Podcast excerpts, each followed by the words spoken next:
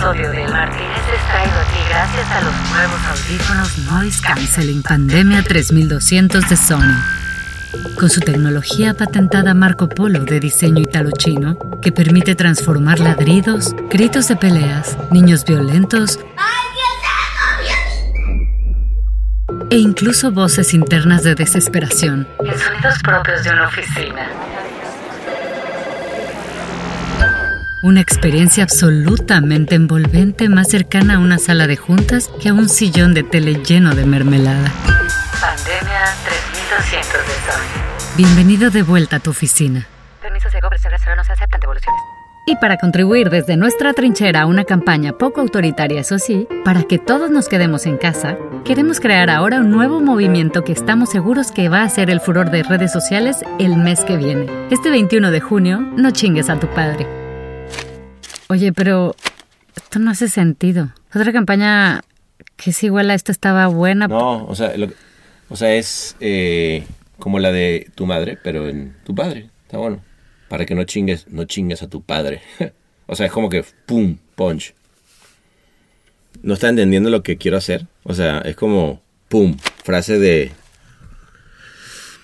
No me mires así. O sea, eh, yo ya estoy, o sea, me, no, no, no, o sea, me tiene un poquito hasta la madre ¿En serio? Ah, sí. Bueno, o sea, a ver, sí, o bueno, sí, o sea, sí me tiene un poco hasta la madre.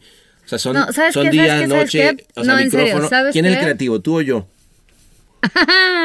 Uy, no, no, no, ¿sabes qué? No, paso, paso, paso, paso, paso. Termina de grabarlo tú. Pues sí. O sea, fusilero, fusilero. tú. Fusilero. No, fusilero. Termino yo. Ese 21 de junio, no chingues a tu padre.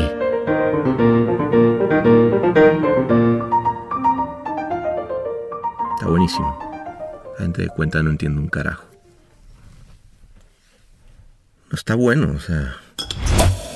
El Martínez, distancia y categoría en podcast como nunca lo habías visto. Ni olvido.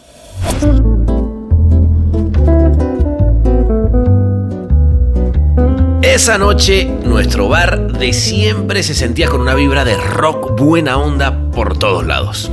Y es que estaba por recibir con unos tequilotas a un gran amigo de la publicidad mexicana que además es un creativo importantísimo en nuestro país. Y lo de la buena vibra que quede claro que lo digo con conocimiento de causa. ¿eh? Yo creo que puedes ser el creativo más chingón del mundo, pero, pero si no llegas a la agencia y traes humildad, buena vibra, ganas de colaborar con el equipo, no es, la agencia no es para ti. Y es que este hermanito, con un estilo que privilegia la magia en su agencia, después de liderar por cinco años a Publicis México, que durante años fue la agencia más creativa del país, con un montón de leones, volvió a repetir el éxito, pero ahora como CEO de VML YNR la agencia que hoy por hoy es la más creativa del país. Después de ganar durante tres años seguidos el premio de agencia del año del Círculo Creativo de México y duplicando el negocio, tú dirás. O sea, un crack que le ha dejado claro a todos acá que la creatividad es lo que hace crecer a una agencia sabes que yo, pues digo, como creativo y tú como creativo manejando una compañía, la única manera que sabemos de hacerla crecer es a través de su reputación y su trabajo. Y uno de los lugares donde se muestra esa reputación y ese trabajo es en los festivales. Entonces, se necesitan más que muchas, eh, digamos, que más que el PR, digamos, o que la inversión en media, a mí me parece, de la agencia. Yo creo que la reputación eh, atrae talento, la reputación atrae clientes, la reputación genera negocio y los festivales son parte importante de eso. Parte importante de eso. Pero esa noche y como siempre no hablamos solo de publicidad y premio, ¿eh? O sea, también hablamos de la música, pero no del rock, que por cierto es la que le apasiona a él, sino del mariachi, que por cierto me apasiona a mí. Pero me parece que tiene una cosa, por ejemplo, tú sabes que el mariachi nunca está 100% bien afinado. Y cuando está 100% bien afinado, todos los instrumentos no suenan tan bien. Hay una cosa que están todos un poquito fuera de tono, digamos, ¿no? Es parte de... Pero, pero lo que siempre es del mariachi, ¿cierto? Es que, sobre todo, pues son poetas, ¿me entiendes? Gente como José Alfredo eh, son poetas y escriben para el pueblo. Y desde el pueblo, que, que digamos, haciendo un paralelismo un poco rupestre, pues es lo que hacemos nosotros. Luego nos pasamos un ratito por entender cómo va a cambiar el New Normal ahora post pandemia e incluso las divisiones sociales a las que ah, estábamos acostumbrados. leí un artículo hoy de, creo que salió ayer en The Guardian, ¿no? De un psicólogo que está hablando de los nuevos segmentos socioeconómicos y unos son los remotos, que son los que podemos hacer nuestro trabajo de, de manera remota, los indispensables, que son los que tienen que salir a trabajar, médicos, fábricas, campesinos, etc. Los no asalariados, que son los que están luchando por la tortilla todo el tiempo sin saber de dónde va a venir. Y los olvidados, que pues nada, o sea, es brutal, ¿me entiendes? Porque efectivamente, o sea, cambió radicalmente eh, la estructura social en dos meses. En dos meses. Obviamente hablamos de nuestro queridísimo Círculo Creativo, una asociación que nos une a todos los que vivimos de las ideas y que eleva el trabajo de lo que hacemos y de la que además él también fue presidente. Sin duda, o sea, creo que hay años mejores y peores, es normal, lo estamos dirigiendo personas, eh, pero, pero en el fondo, la esencia del círculo, lo que se ha logrado, o sea, cuando cuando, cuando empezó el círculo no soñábamos con ganar en Cannes, ¿me entiendes? Llegó un año que teníamos 28 leones. O sea, tuvo que ver con el círculo, sin duda, sin duda. Aprovechamos para comentar sobre las poquísimas agencias de publicidad que deciden de plano no participar y cómo terminan afectando al talento que es quien más necesita estar expuesto a lo que pasa en su mercado en un mundo falso porque no están compitiendo localmente, porque no están... Me pasó, ¿me entiendes? O sea, creo que estuvo fuera 5 o 6 años del círculo y luego que regresamos eh, con trabajo que yo creía que era bueno y no, no, no nos fue bien. Y claro, lo primero que piensas es, puta, ya sabes, la típica, es el club de Toby, seguramente me están jodiendo porque estaba fuera. Y no, no es cierto. Cuando lo ves de lejos dices, no, están haciendo mejor trabajo que yo, pero cuesta trabajo. Y entonces, claro, cuando te quitas ese obstáculo de enfrente eh, de, que no, no es, que, no es que yo sea malo, sino que los otros hacen trampa, te vuelves mejor. Luego llegamos al tema álgido, que ya se había tocado en un episodio del Martínez anterior que se llamó La catarsis en pandemia. Bueno, resulta que terminamos hablando de varias cosas como el papel de las agencias versus las consultoras, ojo, que han llegado a competir con las agencias y concluimos que por suerte le falta un ingrediente importantísimo. Y no los creativos, digamos, ¿no? O sea, porque ahí nos vamos a meter en otra discusión de la charla, la charla está con, con Sebas y con Ana y con Pepe, ¿no? Eh, no es los creativos lo que importa, es la creatividad. Entonces nada, eh, yo creo que guardaron toda la compostura y ganó un poco el estrés, eh, la emoción, el, el COVID sacó lo, lo duro de todos. Pero sí creo, o sea, después me sentaré con Sebas a decirle, sí, sí, a ver, perfecto, yo creo que sin duda tenemos que estar cerca de los medios, sin duda tenemos que estar cerca de las consultoras, pero nuestro negocio es las, son las ideas, la creatividad.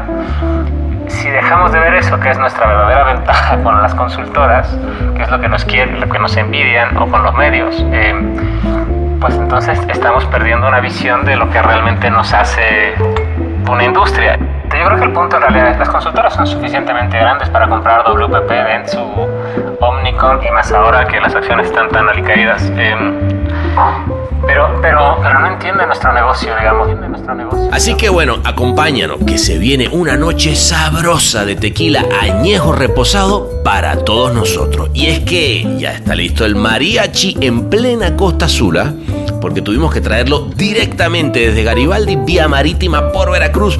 Eso sí, para evitar el avión con coronavirus. Ellos están justo desembarcando en este momento para darle una bienvenida como se merece, porque él es Héctor Fernández. ¿Es un cantabar? ¿Es un bar pretencioso hipster? ¿Es una cantina? ¡No! ¡Es el Martínez! ¿Cómo estás, mi hermano? Todo bien, querido. Vamos bien, la verdad, con todo y todo. Ahí vamos. Pues sí, ¿no? sí, sí, digo igual, han pasado seis semanas, tampoco es que eh, ha pasado tanto tiempo, eh, pero sí, ves, a, ves que pues hay negocios complicados, nosotros no estamos complicados todavía. Tenemos uno o dos clientes que se la están viendo más difíciles, pero es natural. Pues sí, depende de la categoría, güey, ¿no? Así es. Bueno, si te parece entonces, vamos a olvidarnos de eso un rato, güey, y nos vamos al Martínez. ¿Cómo ves? Me parece espectacular. ¿Te, parece? Venga, vámonos.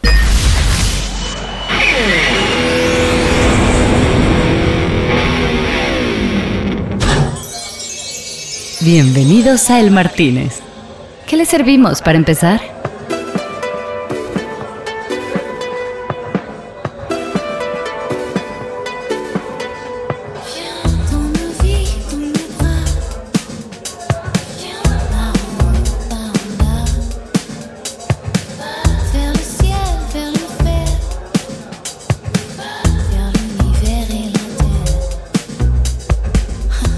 Estamos, mi hermano. Listo. Fuera de tanto coronavirus. ¿Qué te vas a tomar hoy? Eh, yo soy de tequila, fíjate. Tequilita. Entonces, sí, me voy a tomar un tequila, sí. Pues sabes que yo te voy a acompañar con una botella, güey. Así ¿Cómo ves? es. Nos pedimos una botella, chingue su Nos madre. pedimos una botella, estamos listos. póngale raje acá la amiga con una botellé. Una botella. Per- S'il vous plaît. S'il vous plaît. Oye, ah, espérate, pero de, ¿qué, qué tequila? No cualquier tequila, güey.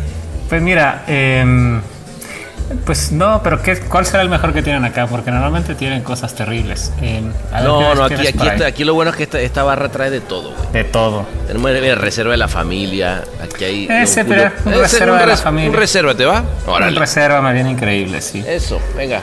Sí, completa, completa la botella. Va. bueno, mi hermano, entonces, este, coño, qué rato, ¿no? De no estar aquí, este, este veranito. Es cosa que tenga que ser virtual, güey, ¿no? Exactamente, pero mira, yo creo que también tiene su encanto. Eh, ves a muchos amigos que de repente te das tiempo en ver, Exacto. platicas con otros, está bastante bien. Está- sí, sí, fíjate que ese pedo de los, de los Zooms ahora se ha, bueno, entre Zooms, House Party, este, es verdad que yo he visto mucho más amigos ahora que tenía rato que no veía que antes, güey, ¿no? Exactamente, y, así- y todo el tiempo estás trabajando enfrente de una computadora, pues estás viendo la cara de la gente. Sí, eso está chido. eh, está bien. Fíjate que ahí donde, donde te envidio, güey, de que tengas tú la música, cabrón. Porque creo que eso debe ser otro, o sea, salir a chilautear con música en un momento de, de, de home office está bueno, ¿no? Sí, sin duda. Eh, cualquier ratito libre te pones, tengo la casa invadida con todo. Eh, la guitarra, el amplificador por todos lados. Sí, ¿no? Sí, sí, donde me da la gana me siento a tocar un ratito. me estoy Pero, bien. ¿Y compones o, o- Eh, Fíjate que hace un rato que no compongo. eh, ahorita como que me estoy dedicando más a sacar música de otros, que también es un lindo reto. Sí, que claro. ayuda a mejorar la técnica y así. Claro. De hecho, eh, recuerdo que alguna vez tocaste en el círculo, o varias, o es idea mía. Eh, no, yo creo que en el círculo tocamos en Acapulco. Ah, en Acapulco fue una vez, ¿verdad? Sí, creo que, no sé si fue el último Acapulco, de hecho. Estoy casi pensando que fue el último Acapulco, el del Creaturón, Ah, eso. que tocamos ahí en un auditorio muy grande que, que- que el Creaturón rentó, que era gigantesco. Éramos ahí como chícharos en charola todos, como 10 Sí. personas. No mames, güey. que- A ver, ¿qué, qué recuerdos? Este, algunos muy nefastos de ese círculo, ah, honestamente. Sin duda. Empe- empezando por, por la pared de- esa de, de- de concreto que separa, nos separaba del mar, güey. Era terrible, ¿no? Que estábamos en un hotel de cuarta ahí. en- No, no hay mar para ustedes, muchachos. Era como Sí, que sí, sí. están aquí, se vinieron hasta acá, pero ¿qué creen? No va a haber mar, güey. No va a haber mar. Mejor lo hubiéramos hecho en el, en el Sacabino Real de Santa Fe. Claro, güey, era mucho más barato para todos, güey. para ¿no? todos. Que ir a Acapulco a un hotel sin playa. No mames, güey. Pero, extraña, ¿no extrañas Acapulco, güey? Sí, a mí me gustaba mucho Acapulco. Eh, yo creo que es un espacio. Siempre he dicho que el círculo es un lugar para aprender. Eh, y la agencia, pues, invierte. O sea, invertíamos, conseguíamos una casa, se iba todo el mundo a la casa. Sí. O sea, era un lindo evento. Eh, la verdad, es cierto que faltaban a las, a las conferencias, pero bueno, que si tú estás en una casa llena de creativos y creativas de 24, 25, 28 años, es muy difícil que se les antoje a, oír, a, a hablar a un viejo como yo, como tú. como- Es verdad. Y además seguramente van a aprender mucho más, güey, quedándose en la casa. Exactamente. Ay, cabrón, sí. Es cierto, güey, sí se extraña.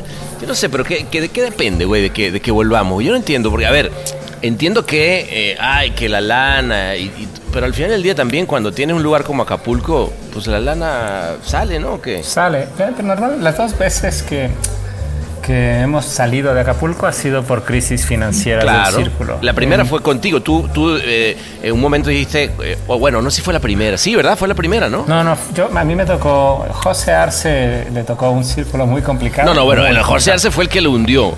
yo, yo me, yo- yo me refiero a ya, cua- cuando tú lo tomaste, no fue al siguiente año, ¿verdad? O No, cuando- no, no, porque todavía Ok, estuvo Pepe y Manolo claro. Ah, y claro, ellos claro, hicieron claro. en... Tengo ya, ¿no? ya, ya estoy viejo, güey. lo hicieron en un antrillo ahí en Antara. Ya, Eh, yo lo hice en la Arena México porque dije, bueno, pues que sea grande. claro. Eh, y entonces Bueno, y ahí- como un cuartito. Y ahí se, se inauguró otra, otra tradición más, ¿no? O sea que arena, la Arena México pues ha sido como el lugar, digamos, más allá de Acapulco, quiero decir, ¿no? Sí, a mí me parecía que, claro, a mí me hubiera encantado ir a Acapulco, no pudiendo hacer en Acapulco porque no daba la economía del círculo. La Arena México me pareció un lindo lugar, grande. Eh, yo creo que nosotros tenemos que pensar en gigante y pues no pues seguimos, o sea, seguimos pensando en teatritos chiquitos y demás, me parece que es un error. No, además de el, el- el hecho de que esté al lado del Monumento a la Revolución es algo espectacular. Es brutal y, y la verdad es que esto del Fronton México, la Arena México y hay otros espacios en la Ciudad de México que pueden hacerlo increíble. Ah, porque ahí me estoy confundiendo, güey. La Arena México, no, qué pendejo soy, claro. La Sí, Arena sí, México estamos libre. hablando de la lucha libre, güey. Claro, Ahí mismo, si no el highlight. bueno, que Eh, también, a ver, también tiene su swing. Este, está en un lugar. swing. Claro, ya me acordé, güey, sí es cierto. ¿Sabes Sí, qué pasa? que- Que muchas veces llegaba pedo a la premiación. Entonces, no- se me confunden esos lugares, güey. Cuando te va bien llegas pedo a la premiación. Es un- Exacto, es, una buena tradición. Es una, buena, es una buena- linda tradición. Es una linda tradición. De hecho, esta, esta última que estuvimos ahí en el chachachá, nos tomamos creo que todo lo que tenían en la barra. Qué linda, qué linda esa terraza y qué lindo momento, güey. Qué lindo momento. Empezara a lleg- empezaba a llegar la gente, luego llegaba uno, llegaba otro. Exacto. Digo, yo no sé si es que yo fui el pendejo que me lo perdí los últimos años, pero este año lo descubrí, fue de wow. O sea, la próxima sí. vez que ven- si ve- venimos acá, me voy a volver acá, güey. tú. Es muy chulo, sí, sí, la terraza con los amigos, tomando tragos, celebrando. Muy lindo, la verdad. Totalmente. Sí, sí, sí. Qué lindo, cabrón. Y a ver qué chingado pasa este año, ¿no? Con el, con el círculo, de, con todo esto que está pasando. Digo, no sé si esto Sí. irá a afectar, no sé. Pues yo creo que por- probablemente sí. Eh, hablaba el otro día con, con la gente del Ojo eh, y estaba hablando con la gente de- del One Show porque yo estaba en el jurado de, del Art Directors Club y se hizo todo el jurado remoto. Se canceló el viaje, no sé, a cuatro o cinco días de ir a Nueva York, con toda razón. Claro. Eh, y terminamos haciéndolo todo remoto. Votación en línea y después discusión de metales eh, en un Teams o en una de estas cosas, en un Zoom. Eh, y, y pierde un poco el encanto porque, porque las todo, discusiones se diluyen. Digamos, se trató de hacer lo más natural posible, pero fue complicado. Y luego encima me parece que la premiación pues va a ser muy desangelada porque pues, pues no hay ceremonia. eh, está, difícil. Yo pensaría Complicado. que el círculo también es una oportunidad del círculo para volver a abril, que era la fecha original del círculo. Ajá. em, que era un poco antes de Cannes, ¿no? Era el preámbulo, eh, antes de que cerraras tus inscripciones para poder modificar tu material, si le iba bien, si le iba mal. Claro. Eh, también es otra oportunidad, digamos, que se corra, no sé, dos o tres meses tampoco es el fin del mundo. Sí. Me- parece que además a todo mundo eh, podemos poner la plata en donde es más importante ahora. En este momento yo creo que... Es justo eso te iba a decir, que hay un, un tema económico que no es menor, güey. No, no, no lo es. Y lo, lo más importante yo creo que son dos cosas. eh, La, la salud de la gente y la economía del equipo, de la gente, Correcto. de los clientes. Correcto. De acuerdo. Entonces, pues en un mundo de prioridades, el Festival del Círculo en este momento no sería prioritario, me parece, para muchos de nosotros que lo amamos con todo el corazón, sí. pero que preferimos pagarle a 10 chicos eh, o a 15 chicos o a más en el resto del año, etcétera, eh, porque claro, las inversiones pueden ser grandes Sí. y en este momento pues pueden salvar trabajos. Claro, güey. Es que eso, fíjate que ahí donde está el- el- el- la gran pregunta, ¿no? Porque, claro, ahorita no lo sabemos. Digo, estamos en abril, todavía falta mucho tiempo, pero obviamente sabemos que lo que se avecina no va a estar tan chido. Este, y la gran pregunta va a ser, eh, nada, ¿qué, qué va a pasar con todas esas lanas extras que se invierten y que al final del día tampoco puede dejar de invertir, güey? Porque lo que sí es un hecho es que los festivales al final del día pues, establecen el benchmark de una industria, güey. Sin No- duda, No, no yo- pueden no tenerlo, o sea... Es, es, mira, es imprescindible. Tú sabes que yo, digo, como creativo y tú como creativo manejando una compañía, eh, la única manera que sabemos de hacerla crecer es a través de su reputación y su trabajo.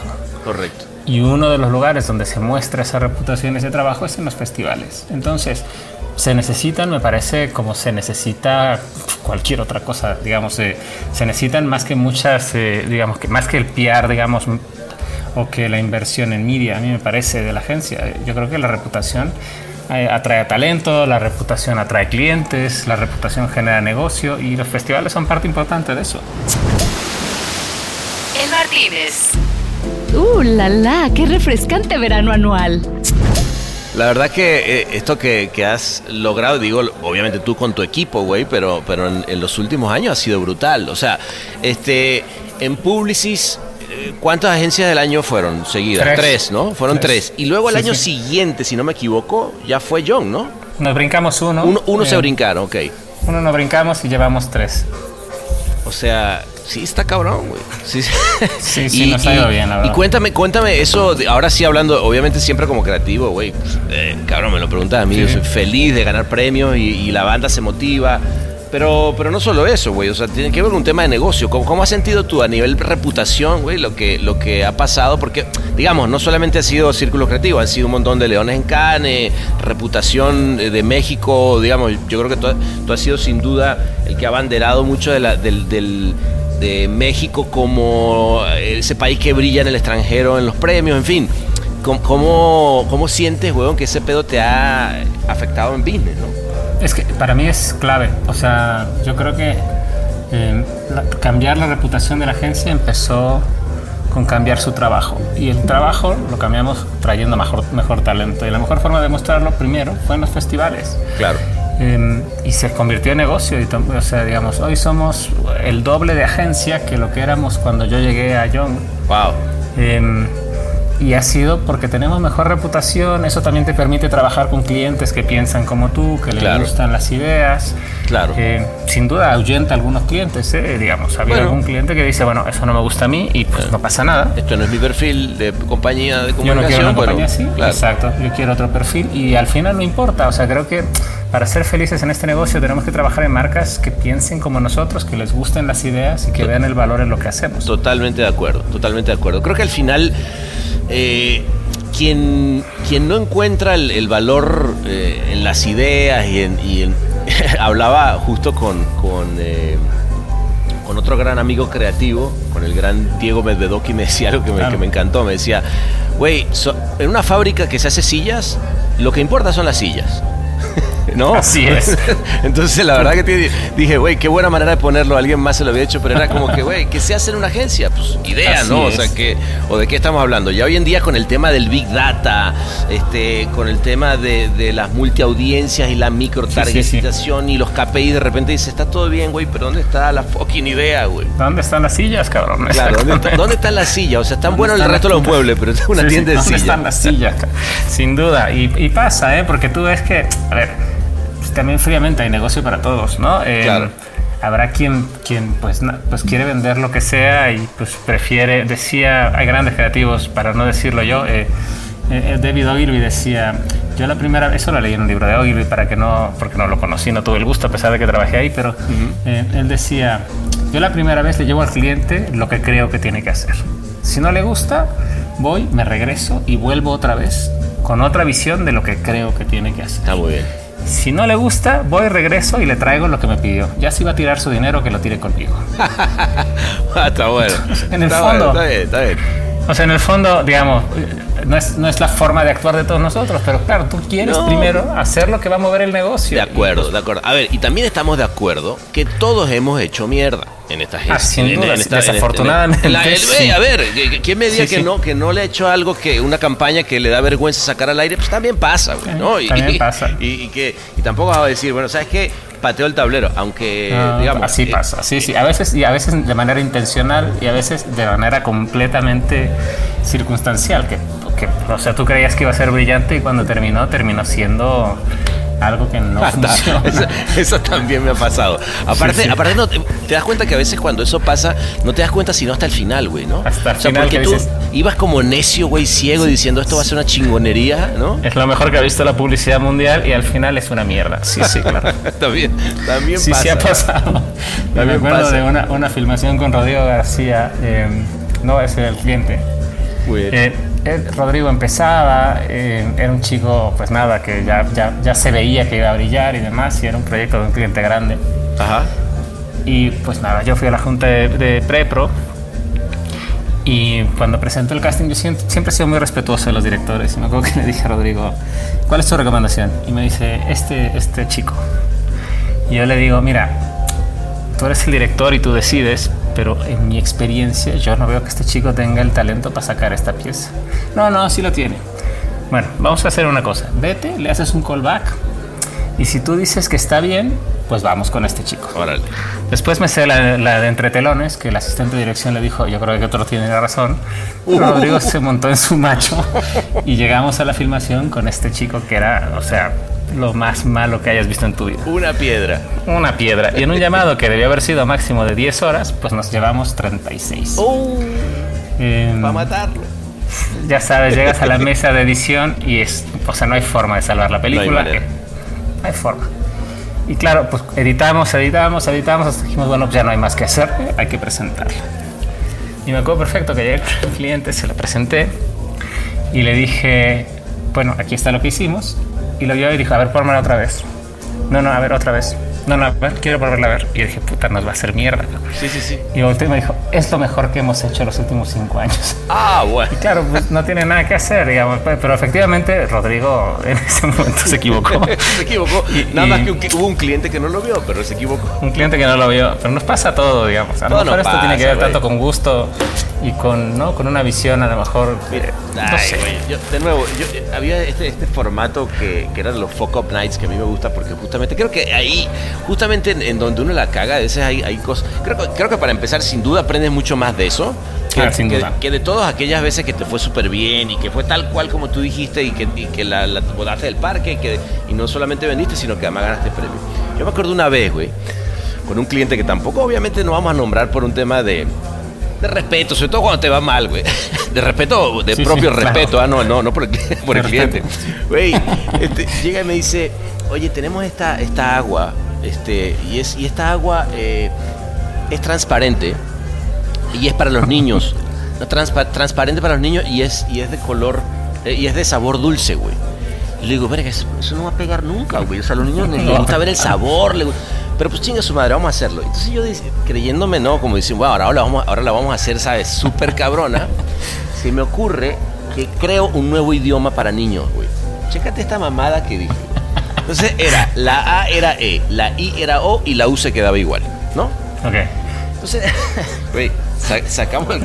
Bueno, era el... Obviamente cuando el niño hablaba, que se tuvo que aprender el nuevo idioma, era Il Womboanam, Arevelostitit, y no se entendía ni madre, güey. Carajo, exacto. Y entonces ya, eh, yo me acuerdo cuando, cuando vendí la idea, me dice, el cliente me dice, pana, pero tú estás seguro que este pedo va a pegar. Le digo, no mames, esto va a ser un. Va a terminar los niños aprendiendo nuestro nuevo idioma, va a ser un property de la compañía, ya sabes, todo. Sí, sí, sí. Vamos a cambiar la industria publicitaria para siempre. Tal cual, güey. Cuando llego me dice, güey, no se entiende nada. Le digo, güey, tienes razón. corte A, corte A, subtitula comerciales para niños que no lo iba a leer nadie. Nadie. O sea, obviamente el, el- el producto fue un fracaso. No, no, no, no, no. O sea, sí, sí, la, la- la Así. hemos cagado también. La hemos a cagado y hemos hecho cosas hermosas. Y hemos hecho cosas buenas, pues qué sé yo. Así pasa, ¿no? Y, y luego, a ver, es que así es este negocio, ¿no? Yo llegó un punto, yo me acuerdo que antes, no sé, hará unos muchos años que pues, yo torturaba al equipo porque yo quería ganarme un león de canes hasta con la cenefa, ¿no? Con el preciador. Exacto. Y, claro, e- era una tortura para el equipo y después cuando te vuelves un poco mayor dices, no, eso es una pendejada. Vamos a hacer Claro. la cenefa como cenefa y vamos a meterle las horas a este pedazo de la campaña que es donde realmente se puede hacer algo brillante. Claro, claro. Bueno, pero para eso ya hace falta el colmillo, güey. Yo también yo me acuerdo, o sea, de, de- el brief de la cele- celebramos a fulanito de tal que ganó en la carrera de tal y yo ya es un anuncio de prensa de un cuarto de página y quería hacer un león. Así es. Y, y luego, claro, acabas no haciendo nada bien porque tratas de hacer todo eh, igual. Y también te llega el momento de la madurez cuando dices, yo puedo ser un pendejo también. Entonces, Claro. porque claro, en todas quieres tener un punto de vista hasta que dices, bueno, no, no voy a tener un punto de vista en esta. A ver, chicos, esta no la entiendo. ¿Por qué les gusta tanto? Claro. Por esto y esto, esto. No la veo. Es que de verdad es brillante. Pues vamos. Y a veces la cagas y a veces la metes, digamos. No, no. El Martínez. Ahora reforzado con su nuevo sabor vainilla, reposado. ¿A ti no te pasa eso? Porque yo creo que hay un, un miedo inevitable a cualquier director creativo o vicepresidente, incluso presidente, de decir, güey, no la estoy viendo. Ahí creo que No tienes un punto. Decir, puta, y si, y si resulta que esta es y estoy yo decidiendo que no y era una brillante. Claro, Una generalmente cuando es muy malo y es una mierda, es una Ah, mierda. es una mierda, es inevitable. No, inevitable. Sí. Pero me refiero a esas que de pronto las ve y dice, ay, cabrón, no sé. Sí, sí. Estoy inseguro, no, no veo lo que tú ves, pero bueno, pero Broma. veo tu pasión y entonces pues nada, hay que comprar la pasión también. Sí, sí. Y también es que si no, también el equipo también se va frustrando, güey, ¿no? Sí, sí, y además así han hecho cosas brillantes y cosas malísimas, digamos. O sea, digamos, esto es- es- cuando eres creativo de verdad, experimentas. Y cuando experimentas, a veces la cagas. Claro, claro, claro. Ahora, yo vi, yo veo, por ejemplo, eh, me- que me ha tocado platicar con la gente que está contigo ahorita, ¿no? Güey, tienen muy buena vibra, ¿no? O sea, Sí, el otro sí. día platicado con el Madruga, que además creo que nunca había platicado tanto con, como con él en este último sitio. ¿no? Tipazo, güey, ¿no? Él y, y otra gente de tu equipo decía, puta, qué, qué buena magia, qué linda magia se, se, se vive en esa agencia, güey, ¿no? Sí, es que es que es una cosa bien importante que, que yo creo que puedes ser el creativo más chingón del mundo, pero, pero si no llegas a la agencia y traes humildad, buena vibra, ganas de colaborar con el equipo, no es, no- la agencia no es para ti. ¿No? Claro. Porque, porque eso lo ponemos adelante de todo. Digo, eso no quiere decir que busques gente que no sea buena, ¿no? O sea, en el fondo son grandes creativos, pero grandes creativos con humildad, ¿me entiendes? Que entienden, que no, pues, no son divas, eh, que rompen el estereotipo ese tan feo que nos han puesto de repente en algunas otras industrias, Sí. ¿no? Eh, y, y yo creo que eso es bien importante porque si vas a llegar a estar en una oficina o en este caso ahora conectado a una llamada 12 horas al día con gente, pues por lo menos te tiene que caer bien. Claro, güey. Claro, de acuerdo. Aparte, güey, de ahí salen, bueno, yo me imagino que es tu caso, eh, grandes amigos, güey. O sea, Grandes amigos, sí, este, sí. Hasta de parejas, ¿no? O sea, es Parejas, porque- amigos de toda la vida, con- sin duda. O sea, Sí, yo, sí, sí. Mira, yo Ana Mariola Buenaga la conozco, fue mi maestra en la universidad. No me digas. Eh, Ana, y- imagínate tú. Ana, y primero, además, claro, primero fue mi maestra, fue mi primero fue Tere Olabuenaga, que es su hermana un poco mayor. Ah, ok. Ella me daba arte y cultura y semiótica. Órale. Eh, y como Tere es artista plástico, Ana la, la reemplazó en algunas clases cuando tuvo que ir a una exposición a Nueva York o algo. Entonces yo conocí a Ana hace 400 mil años, bueno, menos porque ella se ve muy bien. Em, Sin duda. y luego, claro, fue mi maestra maestra ya en el último, en décimo semestre. Mira tú. Y luego fue mi jefa, pues, gente que conozco de... de- ¿Y, de- y- o sea, y- y fue tu jefa por, por casualidad o a raíz de esa, de esa relación de, de, de la a, a raíz de la relación me llevó a entrevista a Leo Burnett. Ok. Eh, al final no me quedé en la, en la vuelta, se canceló la posición, alguna cosa, no me acuerdo exactamente. Eh, y acabé en DDB. em, En lo que era Needham, ¿no? En esa época. Así, en DDB Needham, eh, y me tocó un jefe hindú que se llamaba, se llama eh, Kim Barma. Ok. Kim, eh, un tipazo, trabajó en Londres, un incomprendido te diría, ¿no? Eh, Ujú. Un redactor con oficio inglés, digamos, de redacción, Ujú. que me dio todo lo que tenía que leer, todo lo que tenía que aprender, porque tú sabes que este oficio lo aprendes trabajando. Claro. Eh, después él acabó saliendo en un... una- fíjate, mi primer día fue... Llegué a entrevista con el vicepresidente creativo, un chiquillo de la universidad. Ok. Tenía un poquillo de experiencia con algunos amigos en una, este, entre comillas, agencia de nosotros. Em, pero llegué a mi entrevista, me vio mis tres o cuatro anuncios que tenía de prensa. Eh, me dijo, acompáñame, me subió al piso de arriba, me senté con José Ernesto de Uriarte, que era el CEO. Ok. Y me dijeron, ¿te puedes quedar hoy? Y dije, sí. Y ahí empecé a trabajar en Qué DDB. chingón. Eh, pues, fue así rápido y muy lindo, la verdad. No, güey, qué, qué bien, qué, qué entrada de, de clic, ¿no? Sí, sí, fue increíble. Y la verdad, y me enseñaron ahí a escribir. Aprendí mucho escribiendo con Volkswagen. Yo creo que fue, fue la marca con la que yo aprendí a escribir. Qué chingón. Eh, y después tuve de jefe a Cavalcanti, que Cavalcanti es un enfermo de los premios y de las ideas y demás. Y también fue un buen jefe a Pando. El Eh, buen pando. Pando, que me tocó Pando, tipazo además, porque yo llegué a dirigir su grupo. O sea, cuando lo promovieron a VP, yo llegué a dirigir el que era su grupo creativo. Ah, su equipo. Bien. Y me, me entró, me, me metió el hombro con los chicos, se portó increíble, la verdad. Qué personaje, Discutíamos Pando, ¿no? muchísimo, sí, sí, discutíamos muchísimo porque, claro, yo era honestamente joven y a veces tonto, la verdad, y discutía por cosas que no eran importantes. Eh, y peleábamos, pero, pero era un tipazo, la verdad. Eh, después, claro, cuando, cuando Cavalcanti le, le ofrecen la sociedad en, en BBDO yo me quedé un rato más todavía, eh, pero cuando me llamó y me hizo la oferta dije, no, me voy. Porque no sabía que venía, porque pues, me llevaba bien con él y porque venían cosas buenas y porque me iba... Y fue cuando me fui a BBDO.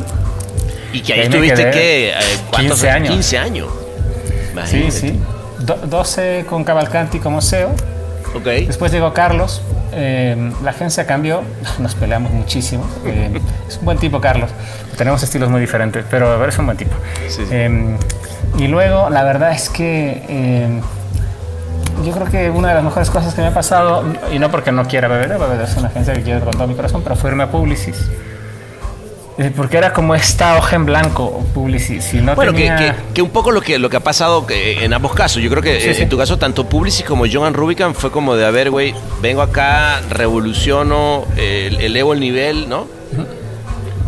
Y fíjate que algo así pasó en BBDO, donde fue, fue digo, mi, mi intervención fue mucho menor, Ok.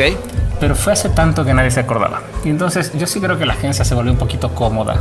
Ok. No, no porque nos salimos del círculo, eh, dejamos de competir localmente, pierdes, pierdes la dimensión. Qué eh, cabrón, ¿no? Como algo, sí. pero, pero fíjate que parece una, una decisión muy... Y eso tiene que ver con cosas que, que la gente se analiza de que por qué el círculo, de por qué existimos. Pero sí es cierto que yo creo que el, el no estar en el círculo de alguna manera te, me- te mete en una burbuja, ¿no? Eh, Sí, sí. por- lo, lo digo, por ejemplo, agencias como, como, como Terán, donde de repente Sí, de plano no participan y hay creativos que, que sí, seguramente son magníficos, pero uno no, pues como que viven en ese mundo, ¿no? Viven en un mundo falso porque no están compitiendo localmente, porque no están... Me pasó, ¿me entiendes? O sea, creo que estuvo fuera cinco o seis años del círculo. Sí. Que además creo que fueron cinco o seis años en los que a DDB le fue increíble. Sí, sí, sí. Y recuerdo que regresamos eh, con trabajo que yo creía que era bueno Ok. y no, no, no nos fue bien. Y claro, lo primero que piensas es, puta, ya sabes, la típica, es el club de Toby, seguramente me están jodiendo está afuera. Y no, la no famosísima frase del club de Toby. Cuando lo ves de lejos dices, no, están haciendo mejor trabajo que yo. Claro. Eh, Chingarle pero, ya. pero, pero cuesta trabajo y entonces, claro, cuando te quitas ese obstáculo de enfrente eh, de, de que no, no es, que- no es que yo sea malo, sino que los otros hacen trampa, te vuelves mejor. Claro, estoy de acuerdo. Estoy de acuerdo. Y, y fíjate que es verdad que, que ha habido de pronto muchas, no, no, no, no mucha por suerte. Creo que, creo que no, obviamente, ni, ni sin duda no es la mayoría, es una minoría, pero que sí han tenido como esa percepción y esas ganas de, de- de querer decir esto no sirve porque esto aquí se reparten los premios. Digo, no, no sé de qué No, habla, güey. Yo, yo no estaba sé de en, en todos los jurados y he visto cómo Sí. todo el mundo le mete el pecho y habla las ideas. Se como- pelea y como sí, debe sí, ser. la verdad que yo creo que el círculo es una de esas instituciones que tenemos que proteger. Sí, de Eh, acuerdo. sin duda, o sea, creo que hay años mejores y peores, es normal, lo estamos dirigiendo personas, eh, pero, pero en el fondo, la esencia del círculo, lo que se ha logrado, o sea, cuando, cuando, cuando empezó el círculo no soñábamos con ganar en Cannes, ¿me entiendes? Llegó un No, año que claro. teníamos 28 leones, Sí, está cabrón. o sea, tuvo que ver con el círculo, sin duda. De acuerdo. Hay- Y- y- porque hay otras asociaciones como que, que tampoco les importa la creatividad, o parecería que no les importa tanto la creatividad, y entonces pues, son muy de negocio, está perfecto, pero la creatividad sigue siendo el motor de nuestra industria. De acuerdo, estoy de Y- acuerdo. Y, no los creativos, digamos, ¿no? O sea, porque ahí nos vamos a meter en otra discusión de la charla, la charla está con, con Sebas y con Ana y con Pepe, ¿no? Eh, No es los creativos lo que importa, es la Ah, pero creatividad. ¿qué opinas de eso, güey? Porque fíjate que yo, es interesante oírte ahora que, que, que llevamos a, a toro pasado. Yo, yo en un momento de la plática decía, güey, vamos a tratar de tirar buena onda, como, como vi Héctor, que tiene, este, digamos, hablemos Sí, de cosas sí. positivas. Cosas y ojo, no positivas. quiero decir que hubo muy buena onda en, la, en, la- en la- Sí, sí, sí. en- en ese Martínez, ¿no? Este. Pero lo que sí es un hecho es que habían posiciones de pronto encontradas, güey, ¿no? Sí, a ver, yo lo que creo, a ver, Joana la respeto, como te dije, muchísimo, fue una de mis grandes maestros y le sigo aprendiendo. Eh, a Sebas lo conozco un poco menos, eh, pero me parece un tipo íntegro, entero. Yo sé que además lo que está haciendo eh, es ultra difícil. Digo, nunca dirigí la MAP o la AVE, eh, dirigí el Círculo y no le das gusto a nadie. Put, está cabrón. Eh, Sí. todo el mundo tiene pleitos contigo eh, y es, es- un lugar muy solitario. Entonces también entiendo su posición. Eh, yo creo que ahí ya tenían algo que, que- que estaba un poquito más profundo el pleito y pues nada, salió. Eh, yo a Pepe lo, también lo adoro, eh, es un buen amigo. Total. Pues nada, eh, yo creo que guardaron todos la compostura y ganó un poco el estrés, eh, la emoción. El COVID, Eh, güey, el COVID lo, el no- nos saca COVID. todo, güey. el COVID sacó lo, lo duro de todos. eh, pe- pero sí creo, o sea, después me sentaré con Sebas a decirle, sí, sí, a ver, perfecto. Yo creo que sin duda tenemos que estar cerca de los medios, sin duda tenemos que estar cerca de las consultoras, pero nuestro negocio es las, son las ideas, la creatividad. Si dejamos de ver eso, que es nuestra verdadera ventaja con las consultoras, Claro. es lo que nos quieren, lo que nos envidian, o con los medios, eh, pues entonces estamos perdiendo una visión de lo que realmente nos hace una industria. Y, y no es- y eso no es creativo, o sea, porque las ideas vienen de media, las ideas vienen de planning, las ideas vienen de cuentas. eh, estamos hablando de, una- de un lugar donde no, no solo somos cinco creativos, digo, para cerrar ese tema. El Martínez. Incomodidad a tu medida en cápsulas no retornables. Pero fíjate que cabrón ese, ese tema de, de- de ahora que hablas de las consultoras, güey. Yo digo, ¿qué chingado va a pasar por, con un Droga Five, güey? Ese, que ese movimiento no, no lo entendí. Obviamente, eh, nada, de- debe tener acceso ahora a una cantidad de, de, digamos, a un, a un brazo muy poderoso de decisiones con clientes muy fuertes. Completamente. Eh, pero, pero sí debe estar cabrón también eh, chambear todo el tiempo con, con gente que trabaja en la consultoría, güey, ¿no? O sea, que, que- que Sí, no el necesariamente entienden el business, ¿no?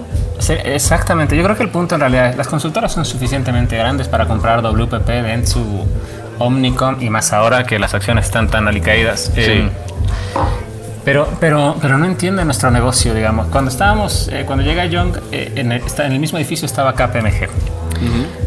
Y tenían varios pisos. Y en algún momento empezamos a coquetear. Nos empezaron a buscar, empezamos a platicar, hablé con algunas personas que tenían algunos contactos de algunos clientes. Y, y la desventaja que ellos tienen es que no entienden nuestro negocio. La ventaja que tienen es que tienen, tienen acceso al C-level, digamos, Claro. mejor que nosotros. Totalmente. Eh, o sea, David- eh, Bill Bermack y David Ogilvy hablaban con el CEO de la compañía. Nosotros cada vez hablamos menos con el CEO de la compañía y cada vez hablamos más con el CMO. Lamentablemente sí. Y entonces eso hace que a veces el trabajo se haga más complicado, que las soluciones no sean tan expeditas y demás. Ellos tienen ese acceso de manera muy natural. Uno Pero no entienden, no entienden nuestro negocio. Entonces, como no entienden el negocio de las ideas y pues les llevamos muchos años de ventaja estudiándolo, no digamos haciéndolo, digamos haciéndolo pues casi 30 años Claro. y estudiándolo pues muchos más. Em, entonces, claro, pues hay un reto porque ellos tienen, sí tienen el poder económico y tienen la influencia, pero nuestro negocio no lo acaban de entender. Entonces creo que podemos trabajar bien juntos, la verdad. Claro. Sí, la simbiosis existe, güey, también, ¿no? Sí, y lo hemos O sea, hecho, ¿no? Sí, lo hemos O sea- hecho. Eh, lo que pasa es que sí está cabrón cuando yo, yo recuerdo estar en una junta cuando por primera vez vi, vi los logos de las consultoras en, el, en, un, en un cuadrante de competencia y dije, ah, cabrón, fíjate, esa no, Sí, sí. esa no la había pensado, pero tiene No toda la razón del ¿eh? mundo. Sí. Y, y empecé a decir, ok, ¿dónde, dónde estará la, la gran diferencia? ¿no? Este, oye, tengo un gran amigo mío en, eh, en Alemania que, que ahorita que, que fui a Cannes el año pasado, me contó que le acaba también de vender Accenture. Y es una, una agencia muy, muy creativa, güey. De, de hecho, él, él lo había conocido yo en un jurado. Y, y dije, ah, o sea, en ese caso, en el caso de Accenture, pareciera que están haciendo, ahí sí se están yendo directamente a vamos a comprar la agencia creativa porque me queda claro que yo de eso no sé. Mi gran pregunta es qué pasa cuando empieza esa, eh, a ver quién toma las decisiones eh, y hay que ver qué tanta independencia y realmente cuál es el valor agregado ¿no? de, de una compañía así. Es ultra difícil porque, a ver, lo que acaba pasando generalmente en esos casos es que el grande se come al chico. ¿no? O sea, la cultura del grande se acaba comiendo al- Que- la cultura que- del chico. Que el grande es quien compró, obviamente. Exactamente, o sea, es lo que acaba pasando. Eh, digamos que incluso, digo, tú que vendiste tu agencia o yo que estoy viviendo la fusión de, de DML y YNR, eh, Sí. que, que honestamente es muy exitosa, tenemos que parar a cada rato para, para, para ver que no se esté comiendo una marca a la otra. ¿me Ah, para realinear, güey, ¿no? Porque de repente es muy fácil que la cultura de YNR se vaya a comer la de VML y entonces estamos muertos porque perdemos toda la ventaja que tiene la fusión. Claro. Eh, y entonces tenemos que realinear. Y lo mismo pasa del otro lado, ¿no? Eh, Oye, pero es que aquí somos una agencia de medios. Sí, pero somos una agencia de medios que tiene que ser la agencia de medios más creativa de México. Claro. Y, entonces, bueno, no- nos cuesta, nos cu- cuesta, porque tienes, realmente lo tienes que hacer conscientemente. Sí tienes que, que tratar de aprender del otro, ¿no? Eh, y no sé, o sea, hasta este momento, Droga 5 sin duda es, si no la mejor agencia del mundo, está en el top 3. Y bueno, ya Adage la semana pasada ya dijo la agencia de la década. Este, Sí, sí. Porque se han metido pues, no sé cuántas A- A-list. Este, es- la gran pregunta es, bueno, ahorita, ahorita ves a un Wyden and Kennedy que vuelve a meterse tercer año consecutivo y, y- y justamente a mí me encantó el- lo que decían en la, en la publicación, dice, eh, yo ser independiente no lo vendería por, por nada en el mundo, güey. Quedó como muy claro eh, Exacto, de qué estamos de qué hablando, estamos sí, hablando sí, y sí. su punto de diferenciación, ¿no? Completamente. O sea, Biden Kennedy es el independiente por excelencia, digamos, ¿no? Claro. Porque además hemos visto, ¿no? Gran- grandes agencias que uno estudia esas cosas, ¿no? Y dice PVH, ¿no? Que cuando la compró Publicis, pues yo siento que le quitó el alma. Sí, ¿no? yo también, Eh, cabrón. Sí. Y, y- y ahí sigue, ¿no? Hegart, y ahí siguen, pero, pero la, la agencia perdió el espíritu. Fallon McGillicott le pasó lo mismo. Fallon, que fue la agencia predominante de los Falo, 90 imagínate, güey, sí. También la compraron y perdió el alma. Eh, yo creo que lo que pasa es que Droga es, o sea, por lo menos cuando le dieron a dirigir Publicis, ¿te acuerdas que su primer trabajo Sí, así reto le dieron a dirigir la creatividad mundial de Publicis y duró como seis meses? sí. Yo me imagino que él tampoco, no nonsense, debe tener su contrato ultra blindado para, para no perder el control de su compañía. Sí, pues ojalá, güey, porque sí, sí, efectivamente es una agencia que, que- que en la última década ha roto Son unos genios, todo ¿me lo que nos imaginábamos. En, Sí, en- sí. Porque además lo que me gustó de, de- de ellos siempre es que, es que realmente, eh, digamos, agarraban esa ventaja de, de todo el cambio mediático y transmedia que ha habido y, y realmente le metían la idea, que, que- que no era ese, ese famoso divorcio que hemos oído de... eh, Ya, Sí, ya sí. hoy en día es, es una mamada, pero estamos hablando hace 10 años, güey, si te acuerdas, hablar de, de- de una, de lo digital versus lo ATL y la chingada era la conversación, ¿no? Sí, sí. Y estos güeyes lo- lo mezclaron muy bien. Y lo han mantenido por muchos años, porque, a ver, Crispin Porter Bugowski lo hizo, eh, pero lo perdió, ¿no? Eh, Sí. O sea, en algún se desbandó el equipo y entonces, claro, hay gente manejando ahora la creatividad mundial de Macan y Macan es una potencia creativa. Eh, el chico que hacía la producción en, en Crispin Porter Bugowski después se fue a ser el productor eh, mundial de BBDO, digamos, no pudieron mantener al equipo y lo que sí ha pasado con Droga es que es que lo han aguantado más tiempo. Eh, el chiste Claro. yo creo en el fondo es hacer una escuela porque al final, final, final de los años todo el mundo tiene que crecer y a veces no va a poder ser dentro de tu propio ecosistema. Claro. Pero, pero tienes que tener la escuela para que las siguientes generaciones vayan tomando el control de lo que sigue y así no pierdas tu, pues tu, tu esencia, ¿no? Tu, tu mística. No, total, total. Es que, eh, y, lo, y lo decía también, eh, y, ahora, y ahora voy a empezar a citar puro episodio del Martínez, pero es que la verdad es que voy a hablar con gente contigo, con amigos, la chingada, empiezo a agarrar como punto de vista y, y había una frase que, que decía el gran Samper, que decía, que, que además le había contado Nissan Guanaes, que es que, el- que lo jodido no es llegar, sino mantenerse, güey, ¿no? Así es, O así sea- lo decía el rey también, ¿no? ¿Cómo era? No, inocente, ya no me acuerdo. Sí, no hay que llegar primero, sino hay que saber llegar. claro, exacto, el gran José Alfredo, güey. José Alfredo Jiménez. sal- salud por José Alfredo Jiménez, güey. Salud Además tenemos este taquila aquí en la mano, güey, que ya no estamos... que- hagamos Ya, media, media media- botella. media botella, güey, no mames. Media en, botella, en- nada, güey, estamos locos. Ay, güey. Oye, ¿y qué ching... há- Háblame un poquito... ¿Tú qué tanto ahorita que hablaste de José Alfredo? Porque fíjate que yo estaba ahorita muy, muy por alguna razón. Es más, te cuento que fui el, el- uno de los fans, eh, tuve el 2% de los fans de José Alfredo. En un momento me dijo Spotify, ¿no? Este, Y porque además estoy metido en un, en un proyecto que tiene que ver con José Alfredo y la chingada. Pero, a ver, tú como músico, güey, eh, háblame un poquito eh, de- de- más de tu lado de músico, porque yo creo que Sí, sí. inevitablemente el mariachi, güey, y eso lo decía yo en una, en una junta con, con- con gente que estaba platicando justamente de José Alfredo, y, y, y hablábamos y yo decía, puta, es que, es que el mariachi, primero que es único, pero que es la gran manera de definir a México en cuanto a la pasión hecha música, güey. Completamente. Eh, para mí el mariachi es, y ojo, eh, no es para todos, porque el mariachi tampoco es para todos los momentos. De acuerdo.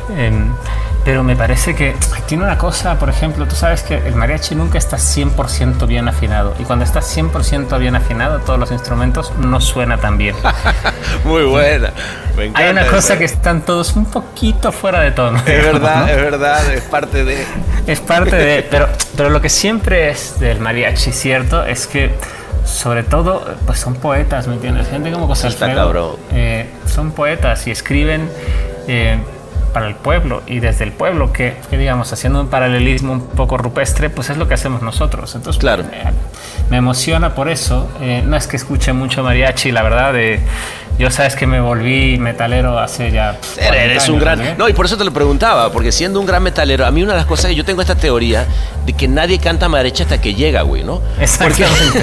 porque Sí. cuando llega es inevitable que está todo el mundo cantando la Todo el mundo se la sabe, exactamente.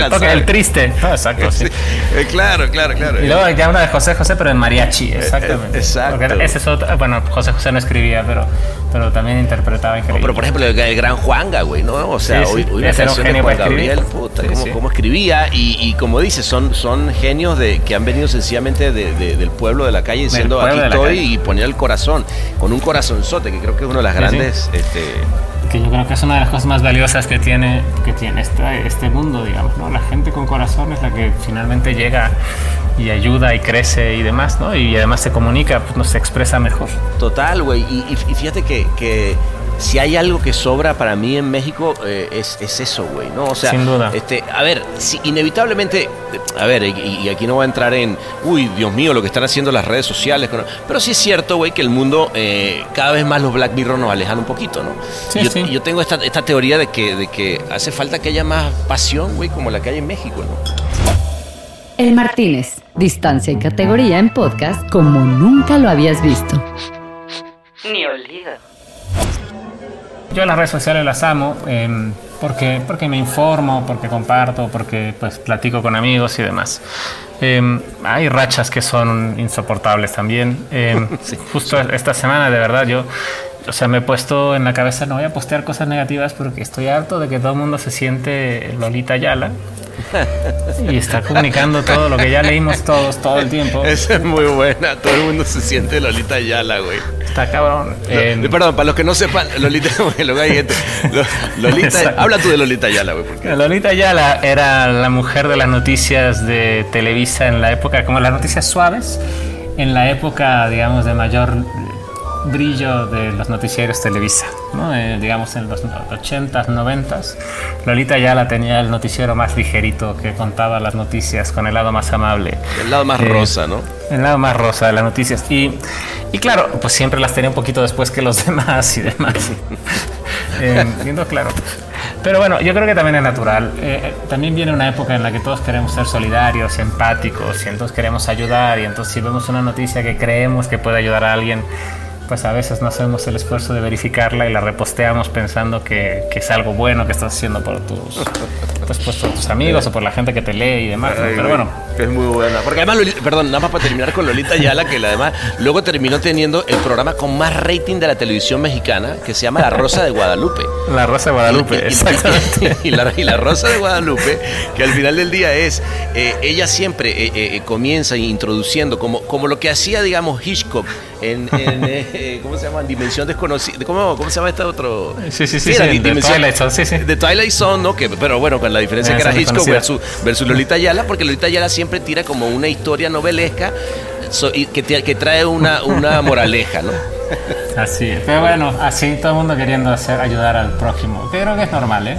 Dale, y entonces dijiste, no, ¿sabes qué? Voy a empezar a, a postear cosas que... que- Cosas positivas, sí, digamos, y a poner videos que me ponen de buenas. Y, y puse el Hace video falta, este de. Casa de Valpedreño de las monjas, eh, que es el, creo que es el primer trucho de la historia publicitaria. Ah, casa, Eh, gran agencia. Una gran agencia que era nueva, creo que tenía un año y ganaron el Gran Prix de Film. Maestro. Una cosa impresionante. Una pieza hermosa, además, que, que creo que existía evidentemente el cliente y tenían la autorización para hacerlo y demás, pero fue un poco un escándalo eh, por la época. De hecho, aprendims la palabra de Argentina, trucho, ¿no? que es una Claro. palabra argentina, Claro. y se volvió parte del argot publicitario eh, hasta hoy. Esos argentinos hasta, hasta, hasta de- declararon el trucho, ¿te das cuenta? Sí, sí, sí. ellos, ellos le pusieron nombre. son, son buenos, son buenos poniendo, haciendo nomenclatura. Así, es, así Entre es. otras cosas, ¿no? Porque además son unas pistolas general, pero... digo- Escribiendo y haciendo Sí, publicidad sí, son muy buenos, sí, sin duda. Ay. Uno pensaría, ¿no? Que con el tamaño de su economía, que tampoco es que es un país grande, digamos, para Latinoamérica, pero no es el más grande. Brasil se los desayuna en tamaño Sí. y México es más grande. Eh, sin embargo, son un país con una creatividad brutal, ¿no? Siempre hablamos de la creatividad mexicana y, y el ingenio mexicano, pero los argentinos son unos genios para escribir. Es una bestia, ¿no? Yo, yo creo que ese tema de ser el, el- el país con mayor cantidad de psicoanal- psicoanalistas por per cápita, Por güey. per cápita. Y, librerías, ¿no? Y, librerías, termina siendo gente de pronto con- muy reflexiva, güey, que, que- que le da la vuelta a las Sí, cosas. sí, sí. Yo creo que eso los hace. Eh, son gente que lee mucho eh, y gente con psicoanalistas por todos lados. Son gente que entiende. Sí, sí, sí. Claro, eso estoy seguro que ayuda. Claro, güey, claro. Ay, porque fíjate que ahora que, que he estado muy clavado más en el tema de, de hacer, eh, de escribir cosas y narrativa y la chingada, decía, güey, sí es cierto que si uno es capaz, a ver, ¿qué, qué es lo que uno hace al final del día con un brief y hablando de la psicología del target y cuando empiezas a ver, eh, cuando un buen estrategia, la verdad, estás de acuerdo que es alguien que llega y te cuenta una linda historia detrás de, de lo que, el drama que está viviendo en general una cantidad de gente, ¿no? Este, pero luego Así es. cuando empiezas a personificar, güey, y empiezas a meterte en, no, su pedo entonces es que la mamá es, y entonces empiezas a encontrar los insights que, que Completamente. que digo, no sé si yo hubiera tenido de verdad esto más, más chavo, acceso a este tipo de. de mm, Habría sido mejor. de puta, hubiera sido mucho más, más lindo hacer eh, creatividad muchas veces, güey. Sí, sí, también. Y si hubiéramos tenido los presupuestos que tienen los ingleses o los americanos, que también es otra cosa que ayuda, Total. ¿no? Total. Ahora que estaba juzgando el Art Directors de Nueva York, ves la peli esta de, de, de Apple, la de Bounce, esta que está filmada en blanco y negro Sí. en una ciudad donde el bailarín este salta por todos lados. Brutal.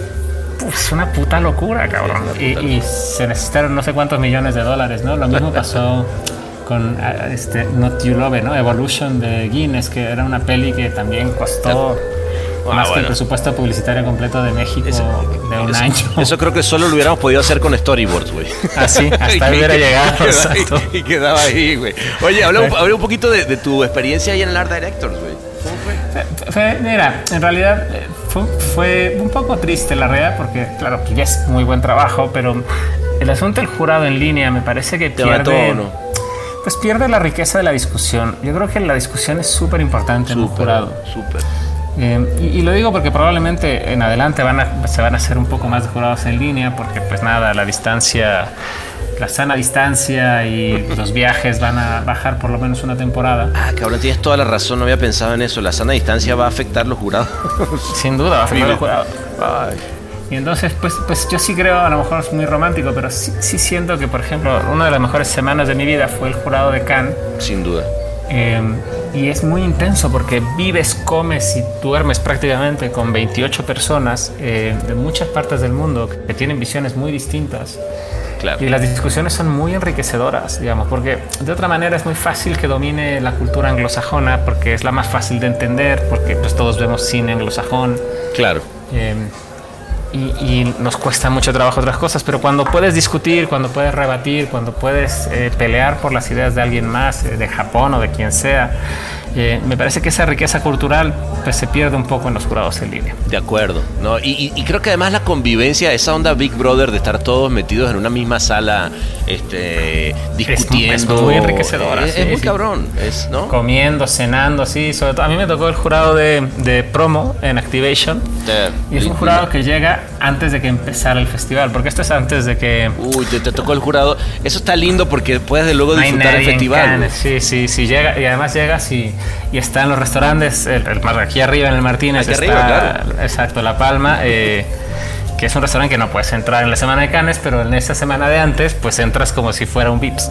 Eh, digamos, no, no te cuesta como un Vips, pero, pero, pero dos estrellas Michelin y puedes entrar así normal como cualquier día. Qué lindo, Eh, qué lindo. y tiene como esas cositas lindas, la verdad, y puedes ir a San Paul y puedes hacer algunas cosas porque llegaste antes de antes de que sea el festival. Ya cuando es el festival, pues está tienes que comer en la pizzería está Vesubio, eh, Exacto. ¿No? En los mariscos estos Brun que están ahí en la subida del viejo Canes y se acabó. Y, y si bien te va, güey. no- Si bien te va, exactamente. Si no, un sándwich así de bar a las 3 Sí, de la mañana. Exacto, con un, un croque monsieur de, de calle. Exactamente, de calle. O la pizza que los del Vesubio se pusieron las pilas y ahora sacan a las 2 de la mañana La- en la- 27 euros, ¿no? Esa le hicieron bien, ¿ah? Porque, ¿sabes? Yo ahí pago bien. 50 si es necesario Sí, sí, una pizza a esa hora, güey. Después de por- 10 cervezas pagas lo que sea. Por favor, por favor. Sí, sí, porque no hay otra cosa. Sí, sí, la ciudad, digamos, es curioso que además para, para lo hecha que está para festivales, ¿no? Que ahí es el Festival del Cine Porno y el Festival del Cine y el Festival del Cine Publicitario y no sé qué tantas cosas más y debe haber de plomeros y otras cosas, seguramente convenciones. Que no tenga preparada la noche, ¿no? O sea, Es verdad, es verdad. o sea, no la tiene preparado, solo tiene lo del Martínez eh, y el, el Gotter Bar ahí al ladito, ¿no? Y la gente Sí, chupando en la banqueta y no mucho más. Y- y Después no de las mucho más. ni McDonald's, exacto. Hay una sola cosa que nunca me dejaron entrar que se llama el Cat Corner. Que, que, que te- que me abrían y cada vez que me veían decían, no, este, este, No, no. terrorista, este terrorista se va para otro lado y ya, y ya. Exacto, y se acabó. Es increíble que no, pero bueno, así es. Eh, y bueno, me perdí ese viaje de Nueva York. Me tocó un jurado me pareció lindo, la verdad. Eh, lo presidía Karen Costello, que es la directora creativa de, de Richards Group. Bien. Eh, y había gente de Oh, grandes agencias. O ¿no? sea, era, había- era para, era para pasarse la bomba. Hubiera estado increíble, la verdad. Pero bueno, al final, pues era comprensible eh, que se cancelara. Eh, era justo, el, digamos, creo que la- era la primera semana de marzo el jurado. Y pues no, era una locura. O la segunda, creo, la segunda semana de marzo. Justo antes de que nosotros hiciéramos cuarentena, era el, era el famoso viaje. No, no, lo cancelamos. Y después hicimos un gran esfuerzo. Estuvimos cuatro horas eh, discutiendo los metales en línea. Ah, ¿y qué? ¿no? Zoom y la onda. Zoom, pero no es lo mismo. No, porque no es lo pues, mismo. está el festival, te dice, estas son las cosas con mayor puntuación, hay muy poca discusión. Eh, también es cierto que un Zoom de cuatro horas es muy pesado. eh, y lo hicieron lo mejor posible, ¿eh? y vi a gente adorable y gente, amigos además, ahí estaba gente que quiero mucho. eh, y, pero nada, el festival como que siento que pierde un poquito de... de No, sí, sí, sí, sí, sin Y ahora duda. votamos el Best of Show en línea y entonces tampoco hay discusión y entonces tú dices, oye, pero vamos a discutir el Best of Show ya de todas las disciplinas de los 12 jurados y yo quiero saber por qué los de design le dieron a este, ¿no? La mayor puntuación de todas. Claro. Y, y son discusiones que no se pueden tener y entonces, claro, se pierde o ves cosas que... A ver, a veces tienes que preguntar porque dices, oye, esta pieza yo siento que ya tiene un par de años, ¿por qué la están sometiendo ahora? Claro. Eh, se, te va, se te va yendo lo que enriquece todo, me parece. Pero bueno, creo que por un rato nos vamos a tener que acostumbrar. Sí, sí, Yo sí. creo que así va a ser. Eh, esperemos que algún día vuelva, porque es más barato tener jurados en línea, que algún día vuelvan los jurados presenciales y las discusiones, porque yo sí creo que, que son irreemplazables. El Martínez. Incomodidad a tu medida en cápsulas no retornables. No, por eso yo creo que, que, güey, nosotros tenemos que ir contra la corriente y hacer exactamente lo contrario, que veámonos Así. todos y revolquémonos en Acapulco, güey. Yo- Así es. Pero hagámoslo por ahí de marzo, para que sea presupuesto. Ah, está bien, no, no, no, 2021. total. De que sea que sea presupuesto 2021, donde ya, Exacto. donde ya más bien la gente quiera. Ah, ok, ya, Ya nos relajamos, cosa, sí, sí, este, sí, ya. no, este, la Ya economía. nos vacunamos o no, pero bueno. Claro, ya exacto, ya. Pero no, sí, güey. Es que eso va a ser otro tema, ¿no? Porque va a decir, bueno, Claro. el ¿sabes qué? Yo creo que va a haber un momento que hay que empezar a, a vivir con eso y decir, pues ya ni pedo, ya. En algún momento me dará y, ¿no? O sea, Ah, mira, habrá que, claro, yo, yo, me acuerdo cuando la H1N1, que fue hace 11 añillos, em, nos asustamos todos. Lo que pasa es que esta cosa, como es global, no para, porque en aquel momento H1N1 era en México. Claro. Entonces, pues prendías la tele en otra parte del mundo, eh, que no, había, no veías Twitter no para hablaban. informarte, y pues no hablaban de eso. Acá, puta, no importa dónde prenda la tele, están hablando de, de la- del bicho todo el tiempo. Sí, está y de, uf, es durísimo, cabrón. Sí, está cabrón, está cabrón. Que, que a, mí, a mí la parte linda que me ha gustado es, es, es todo el, el humor que se ha generado alrededor. Ah, no, sí, la, la gente eh, La gente en cautiverio se vuelve muy creativa, güey. Se vuelve muy creativa. O, o saca su parte creativa, creo que todos somos creativos, pero ahí como que se le sale. Todo el mundo la saca y ves cosas brillantes, ¿me entiendes? Sí, Veía un posteo de una prima, que evidentemente lo tomó de algún lado, que decía, no es cierto que todos estamos en el mismo barco, todos estamos en el mismo mar, nomás que unos van en yate, otros van en lancha, otros están flotando, otros traen salvavidas. y tiene toda, Toda la razón. cabrón. No todo el mundo la está en el razón. mismo barco, ¿no? No, no, no, no, no. no. Claro, Leí un hay- artículo hoy de, de- creo que salió ayer en The Guardian, ¿no? De un psicólogo que está hablando de los nuevos segmentos socioeconómicos. A ver, Y unos son los remotos, que son los que podemos hacer nuestro trabajo de, de manera remota. ok. Los indispensables, que son los que tienen que salir a trabajar, Doctores. médicos, fábricas, campesinos, etcétera, Supermercados, supermercados. Eh, los, eh, los otros eran los no asalariados, que son los que están luchando por la tortilla todo el tiempo sin saber de dónde va a venir. Claro. Y los olvidados, que pues nada, Uf, o sea, es brutal, ¿me entiendes? Porque efectivamente, o sea, cambió radicalmente eh, la estructura social en dos meses, digamos. Qué fuerte, güey. ¿Verdad que sí? Es ultra fuerte. Que, que al final del día eh, sigue, sigue refleja- reflejándose en, en cuál es tu, tu capacidad económica, ¿no? Y, y- cómo puedes llevar o no el pan a la mesa de, de- de- de tu, tu casa. casa, claro. Eh, pero al final del día ahora con una nomenclatura que, que responde directamente a una enfermedad. Está Fue una enfermedad. rudísimo y además, eso. claro, y la ocupación, ¿no? Porque, a ver, también a eso le quitas todo. Si tienes plata, pues no importa cuál eres de esos, porque pues, pues puedes pasarla bien, ¿no? Claro. Un año, dos o diez o cincuenta. Claro. Eh, pero aún así yo veía, digo, claro, esta crisis ya le costó plata a todo el mundo, ¿no? O sea, si tenías unos ahorritos en el banco, pues te costaron intereses, eh, te costaron... Dólar. Dólar. eh, o sea, esto ya le costó a todo el mundo. Lo que pasa es que a uno los va a afectar mucho más y a otros quizá un poco menos. Pero en el fondo a todo el mundo lo va a raspar. Eh, Sí, sí, sí. sí, Eso es inevitable, digamos. Pero el punto en realidad es cómo la, como sociedad, porque claro, todo el mundo la compara con, con la debacle, digamos, de la bolsa de Estados Unidos de los 30, ¿no? O, o con la crisis de la pandemia española y demás. Pero yo pienso que la sociedad está hecha hoy para rebotar más rápido. Porque, pues, pues nada, somos más grandes, tenemos un aparato de producción mucho más grande. Y entonces tú volteas a ver y dices, la crisis de 2008, eh, pues tampoco es que destrozó a Europa. Sí afectó, sin duda. eh, eh, bajar, o sea, hubo mucho desempleo, sobre todo de jóvenes y demás. eh, Pero se, crean, se creó una economía paralela y se crearon empleos de otra manera y, y- y se exportó talento. O sea, pasan otras cosas. De acuerdo, de acuerdo.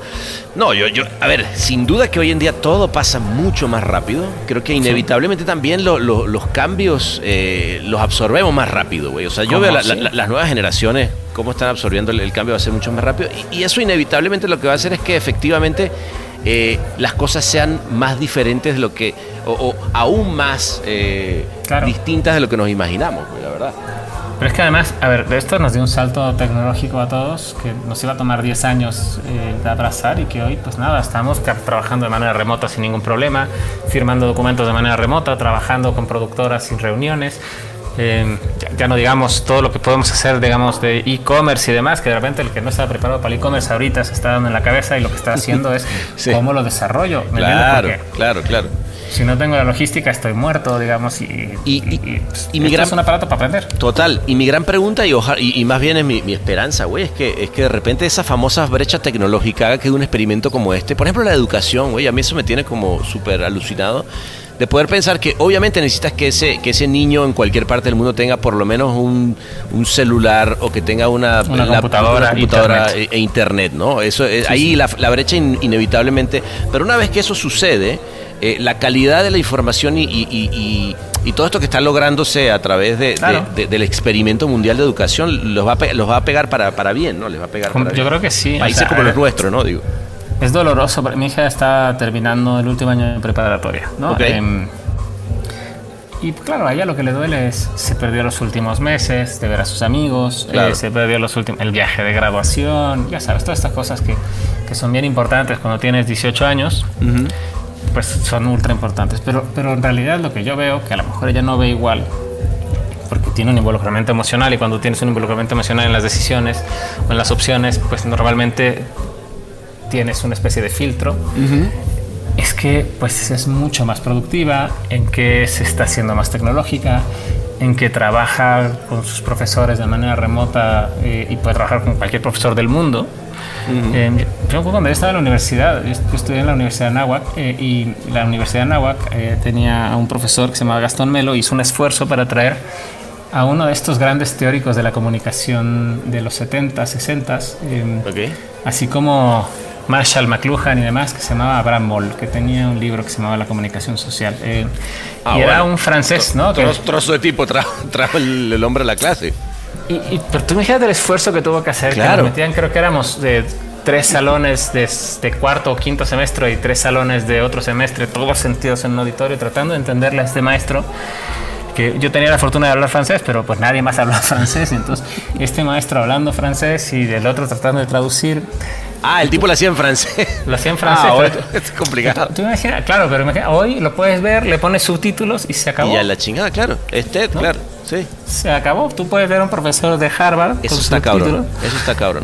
O sea, lo que puedes lograr hoy, yo- o sea, que, que Aaron Sorkin te puede enseñar guionismo en masterclass este, y lo paras cuando quieres es brutal. Exactamente. ¿no? es brutal. Pues yo sí creo que se abren puertas que son bien Sí. interesantes. O sea, es horrible la razón por la que se abrieron, no, no me malinterpretes, pero... No, es horrible, pero, pero también hay que pensar, güey, que los grandes cambios de la humanidad generalmente, y, y, güey, y en el mundo, suceden eh, precisamente con cuestiones traumáticas, ¿no? No- Claro. O sea, no es que cuando está todo bien la gente dice, bueno, ¿sabes qué? Es momento de cambiar todo. Sí, sí, cambiamos todo. O sea, la gente dice, no, espérate, espérate, no cambies nada, güey, déjalo Claro. así, estamos todos súper bien. cómodo y feliz, claro, nadie quiere que nadie cambie. O sea, Sí, sí, sí. güey, obvio. Entonces creo que esa es la parte chingona. O sea, de aquí van a empezar a salir lo, lo, lo, lo creativo, güey. Yo, yo, yo honestamente, y te digo la verdad, a mí no me ha pesado nada estar en casa. He salido creo que dos veces en seis semanas al supermercado. Em, Y te- me la paso bien, nomás quiero verificar que no me falte tequila, que no me Eso falte- es importante, eso te iba a Que decir. no me falte Que, Coca-Cola. mira, con, con tequila, House Party Zoom, y, un- buen, y un buen café, estamos el otro día. Ya, ya lo, de- lo- de comer, bueno, eso ya vendrá luego. Vendrá luego, pero sí, sí, un buen café y mi tequila son esenciales. Y salud, vale, salud. Salud, Mira. querido, salud. Mira, este, se, nos, se nos acabó esta. ¿Qué te parece si pedimos otra y nos vamos a la parte de atrás que siempre dejo para el after party? Me parece muy bien. Me dijeron que estaba increíble, la No, verdad. no, no, ahorita vas a ver de, de qué se trata eso, porque hay- muchos de los que han estado en otros capítulos están ahí hablando de tonterías, así que vámonos Pero para allá. ah, bueno, pues a saludar y abrazar amigos, sin Eso. duda. Amigazo, coño, qué, qué placer siempre Qué placer, tenerte, querido, cabrón. Así siempre. que vamos a seguir para allá y salud. Salud, querido.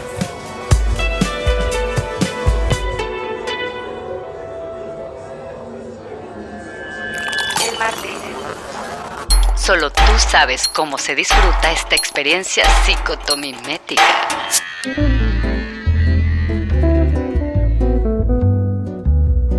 El mariachi volvió después de un rato de estar dando serenatas en plena Croisset y hasta nos mostraron las fotos con los militares antiterrorismo con los que se terminaron compartiendo unos shots en la calle. Pero bueno, se quedaron con nosotros porque pues, les gustaba más este ambiente y toda la noche comenzó cuando Héctor sacó la guitarra y comenzó a hacer un palomazo que terminó al amanecer. Luego, bueno, como siempre, nos fuimos al after party del Martínez, que ya saben que es esta villa que está cerquita del mar para nuestros amigos cercanos como tú, que llegaste con nosotros hasta el final. Por eso te queremos dar la clave para meterte en la lista. Métete en Facebook y busca El Martínez After Party. Manda una solicitud con la frase Vous l'écoutez avec moi. Y así entonces entras cada noche de Martínez a un lugar que eso sí, la idea ahí es solamente ser felices, pero sin hablar de trabajo. ¿Va? Ahí nos vemos. Salud. El Martínez es mezclado y diseñado por Ahmed Cosío. Locución de Marlene Figueroa. Escrito por Sebastián Arrechedera.